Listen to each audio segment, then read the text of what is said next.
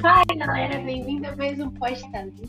E no Pós-Talento de hoje é, vai ser muito especial porque a gente vai fazer uma homenagem no aniversário de Sorocaba, que é no dia 15 de agosto. E a gente vai fazer, vai falar de um lugar muito típico de Sorocaba, que é o Parque Cassato Maru. Estamos com a Manuela. Oi, gente. E com a Luísa. Opa! Então, vamos começar. O Parque Cassato Maru, ele é um parque aberto, que inclusive é muito gostoso de você ir lá com a família, andar de skate, patins, bicicleta. Uh, também tem um lugar para você se apresentar, que inclusive eu já me apresentei lá. Ele é, ele é localizado no cruzamento das avenidas Antônio Carlos Comitre e Washington Luiz.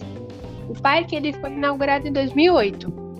Ele é uma homenagem ao centenário da imigração japonesa no Brasil e os projetos arquitetônicos e paisagísticos do parque trazem elementos presentes na, na cultura e na religião do Japão. Até porque é um parque temático do Japão.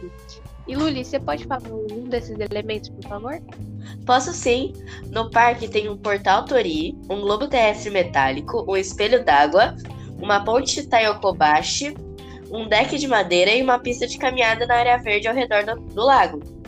Nesse parque também tem cereje cerejeiras e arbustos de espécies típicas de jardins japoneses. Também tem luminárias típicas do Japão, como por exemplo a Suzuranto. E esse parque tem um evento muito característico. Você pode falar sobre ele, Manu? Posso sim. Esse evento é um dos maiores eventos culturais relacionados à etnia oriental. O nome dele é Festa da Colônia Japonesa de Sorocaba. Esse é um evento que acontece devido à parceria com a Prefeitura de Sorocaba.